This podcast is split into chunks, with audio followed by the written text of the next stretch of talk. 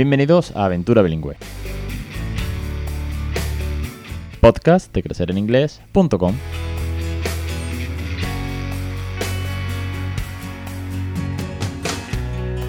Capítulo 216, el 6 de agosto de 2020. Muy buenas, mi nombre es Alex Perdel y esto es Aventura Bilingüe. Ya sabéis que este es el podcast sobre bilingüismo, el podcast que, en el que trato, al fin y al cabo, de ayudaros, motivaros, contagiaros, difundir, eh, vosotros también les regaléis una segunda lengua a vuestros hijos, en el que a través de los juegos, las canciones, las rutinas, los listados de vocabulario, la motivación, al fin y al cabo, por este bilingüismo real, oye, pues tú también consigas pues criar bilingüe, que el, inglés no sea una barrera, que sea un idioma más en casa, que perdamos los miedos, rompamos bulos y que al final creamos una gran comunidad, que es, bueno, pues, otro de los grandes propósitos que al fin y al cabo estamos logrando entre todos, porque todos sumamos, todos nos esforzamos y aquí estamos al pie del cañón, una semana más. Hoy tengo entrevista, hoy entrevisto a Fali Pérez. Fali es tía de mi mujer Rocío y se me ocurrió entrevistarla porque tiene un caso muy particular sobre la importancia del amor y el cariño en los idiomas. Ahora os cuenta, ahora os va a contar ella su, su testimonio que creo que es muy particular y que además mm, me viene como anillo al dedo con el tema de cómo muchas personas pues eh, discuten, siguen discutiendo de que es que no puedo eh, hablar en inglés porque no se transmite el amor o no se transmite los cariños, las palabras cariñosas de las que siempre hablamos y sobre eso, sobre el lenguaje no verbal, ya hemos hablado muchas veces. Y Fali tiene un caso muy, muy, pero que muy especial sobre los idiomas, el amor, el cariño y el cómo tratar con los, con los peques. Antes, que no se me olvide muy muy rápidamente, sabéis que estamos con el curso de Fónica Avanzado, que ya ha empezado la primera lección del curso 18. Nos quedan 10 lecciones por delante para perfilar eh, todos los phonics que quedan, que son los más complejos, son los más los que tienen mayor dificultad, pero no os preocupéis que Anabel, no, como siempre, nos lo está enseñando con las canciones de Jolly los gestos, los juegos, los eh, Hear the Sound, eh, todo, todo tipo de recursos que ella nos propone con sus flashcards, con sus actividades, con los vídeos, para que, oye, pues podamos enseñar phonics a nuestros hijos y también que los aprendamos nosotros, que también es un reto para muchos de nosotros. Vamos ahora sí con, con Fali, voy a darle paso para que nos cuente su, su experiencia, su testimonio y a ver qué, qué, tal, qué tal será la entrevista. Fali, muy buenas tardes y bienvenida. Hola Ale, buenas tardes. Encantada de estar con todos vosotros. Soy la tía de Rocío y voy a contar un poco mi experiencia a ver si, bueno, si os llega y, os resulta interesante como me pasó a mí. Os pongo un poco en situación y ahora Fali de todas maneras os va a contar bien detalladamente. Eh, Fali hace 18 años, por, lo menos 18 20 años, 18 años, eh, trae, eh, trae de Rusia a, dos peques, el mayor dos años y medio me decía ahora, y la, la niña muy, muy bebé. Y claro, estamos hablando de niños que vienen, sobre todo el mayor, vamos, vamos, a decir que Sacha, el mayor, venía de un niño monolingüe ruso y se enfrenta a una lengua completamente desconocida como, es el español. Y a mí me gustaría, para todos aquellos que dicen que no se puede crear en una segunda lengua sin cariño, que no se puede transmitir, que si le hablo en inglés no, no va a entender la, la parte afectuosa, me gustaría que Fali, que creo que es un caso muy cercano, ya con un recorrido, bueno, de años, ¿no? Incluso ahora con sus hijos que ya saben inglés, que lo han estudiado en, eh, el instituto y demás con un inglés muy bueno, pues que nos cuente su experiencia de esos primeros momentos, el ruso, el español y el afecto. Me gustaría que, que Fali os, diese ese testimonio tan, tan chulo y tan cariñoso. Eh, deciros a todos que nosotros nos enfrentamos a esta aventura con los miedos e incertidumbres que supongo que todos los padres primerizos vamos a tener cuando, pues, cuando llega un niño a casa, ¿no?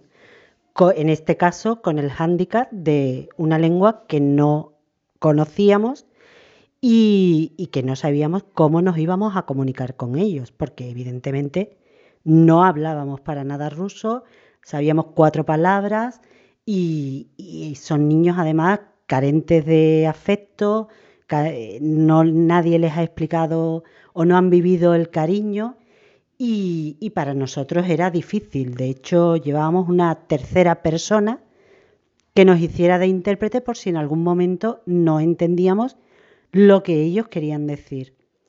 Y, bueno, la verdad es que no hizo falta, no hizo falta en ningún momento. Cuando hablas de una tercera persona, Fali, te refieres a que eh, vino una persona a casa, una chica, eh, que hablaba ruso para ser de apoyo, para que tuviesen ese, ese neso de unión, para que no perdiesen la lengua. Entiendo que, va por ahí los tiros, ¿no? Nosotros siempre quisimos mantener su lengua materna. Esta fue una idea de origen. Y trajimos una persona rusa aquí a casa con nosotros, tanto para que le hablase a ellos en ruso, como para traducirnos a nosotros en caso de que ellos pidieran algo y no supiéramos qué, hacer o tuvieran, le duele algo, son bebés, le duele algo, eh, a lo mejor te contestaban en ruso y nosotros no íbamos a saber qué era. Y bueno, fue sorprendente, fue sorprendente el experimento. ¿Qué, es lo que ocurre cuando ves que, ese ruso, eh, sobre todo eh, Sacha, que es el mayor, que tiene dos años y medio, un niño monolingüe, ¿no? Llega a casa, rechaza, como me decías antes, ¿no? Y, lo sé de, toda la experiencia aquí en, familia, rechaza ese ruso, pero eh, no tiene ni idea de español. ¿Cómo, ¿Cuál es el camino? entiendo que va a ser el cariño y, el amor de esa lengua para él segunda que se convierte en materna, pero sin tener ni idea del primer día. ¿Cómo, se, llega a ese camino? Pues mira, Ale, nosotros al principio em, siempre le hablábamos mirándole a... siempre teníamos contacto visual. Eh, era para nosotros fundamental hablarle en un tono calmado, sonriendo y siempre con contacto visual siempre amable, siempre cariñoso. Em, le hablábamos de todo en positivo, siempre con una sonrisa. Y, siempre frases cortas, no muy elaboradas. Y mm, ¿quieres comer? ¿Quieres eh, un beso? ¿Quieres cantar? ¿Jugamos? Siempre al principio eran frases muy cortas y muy elaboradas, siempre con contacto visual y siempre con una sonrisa. Y así empezamos, con muchísimo cariño. Todo era un juego. Era un, juego, no, no había otra forma de hacerlo. Para él se convirtió en un bilingüismo durante un tiempo, hasta que terminó rechazando el, ruso y se convierte en su lengua materna. A día de hoy, bueno, con 18 años como tiene, o más de 18 que tiene ya el tío, ya no hay duda de, cómo habla español, que sí, que es de aquí, ¿no? Eh, es español de, toda la vida, se podría decir. Pero cómo eh, fue trabajando el, solo, a través de, vuestro, de vuestro cariño, a través de vuestras palabras, de, ese contacto tan importante, de lo que siempre digo, ¿no? Jugar, eh, divertirnos, cantar, leer cuentos, no deja de ser la naturalidad, diversión y cariño de la que siempre hablo, pero cómo va pasando el tiempo y cómo va eh, Mm, contagiándose cada vez más de ese español, de esa naturalidad. ¿Y cómo fue en el caso de Marina? Cuando ella llega tan pequeña de 13 meses, ¿tuvo más barreras o fue aún más rápido al ser más pequeña? Que otra de las grandes dudas. ¿Empiezo, espero a que el niño sea mayor para hablarle en inglés o empiezo desde el primer día? ¿Cómo fue con Marina que era tan pequeña? Pues con Marina fue más fácil, si cabe, porque ella, aunque eh, le gustaba, a ella sí le gustaba Sacha es que no quería oír hablar en ruso. Sacha eh, le hablabas en ruso y él automáticamente giraba la cabeza, miraba para otro lado. Marina sí le gustaba oír hablar en ruso, pero eh, desde el minuto uno, no me preguntes cómo lo, hizo, ella entendía perfectamente lo que nosotros le decíamos. O sea, cuando era em, comer, ella sabía que era comer, se sentaba y cogía su cucharita eh, cuando era jugar, sabía que era jugar, dormir, sabía que era dormir, cuando era bañar, iba cantando hacia el cuarto de baño, porque íbamos todas las tardes cantando hacia el cuarto de baño, porque una de las cosas que nos habían dicho era que a estos niños les daba miedo bañarse. Entonces, mm, volvíamos a lo mismo, un juego en el agua. Y íbamos siempre cantando al cuarto de baño. Entonces yo le decía, bañarnos y ella iba cantando el cuarto de baño, todavía más rápido que Alejandro. Lo de Marina fue una asimilación muchísimo más rápida que la de Alejandro, aunque ella sí hubiera seguido eh, hablando en ruso, pero Alejandro no quería y lo descartamos. Para que veáis, una vez más, siempre digo que esto es como darle la vuelta una vez a, siempre darle vueltas a lo mismo, pero las experiencias al final son un grado. Y este tipo de experiencias me acordaba el otro día, digo, joder, tendría que entrevistar a Fari, tendría que haberle entrevistado hace muchos años. A mí me hubiese servido también los primeros días con Raúl, ¿no? Como la rutina, el baño. Siempre lo digo, la rutina del baño es que es buenísima. Para mí fue la primera rutina que yo hice en inglés. Porque estaba solo con él, perdí mi vergüenza, vi que el niño no protestaba si me equivocaba. Quiero decir, vas cantando, vas jugando. Así que al final es muy sencillo, pero hay que seguir cambiando el chip de, muchísimas familias por, el bien de ellos, por regalarle una segunda lengua. Y Fali nos contaba, ¿no? De cómo jugar y cómo contra más peque, en el caso de Marina, 13 meses, pues el español le vino de calle, ¿no? Pero eh, no contentos con eso, con que hayan aprendido el español de manera natural, también habéis insistido mucho eh, en el inglés, que sea casi una segunda lengua en casa también, con mucho refuerzo, muchas academias y un centro escolar que lo propicie así. ¿no? entiendo que estáis eh, sumamente también preocupados por segundas lenguas a futuro. ¿no? Es que la, la globalización del mundo hoy lo pide. tú no puedes quedarte eh, estancado, ni inmune, ni paralizado, porque eh, la vida va rodando y tú no vas a bajarte del tren de la vida. Entonces, hoy en día, eh, con la globalización que hay, el comercio internacional, las relaciones internacionales, tú no puedes estar estancado en una única lengua. no solamente hablan una, sino que hablan dos. Y bueno, además del español con titulación y con experiencia y, con práctica diaria, porque aquí ellos ven juego y tele en inglés, em, hay una tercera lengua que es el alemán, mm, hacen intercambios, hacen experiencias en el cole, fuera, o sea, quedan para hablar con gente que viene de fuera. Entonces, mm, para que no se lo olvide, lo, lo tienen que convertir en una rutina y, no dejar de practicar. Más que nada porque el mundo que hoy nos espera, pues probablemente no sea de trabajar en España o no sea, y tienes que estar preparado.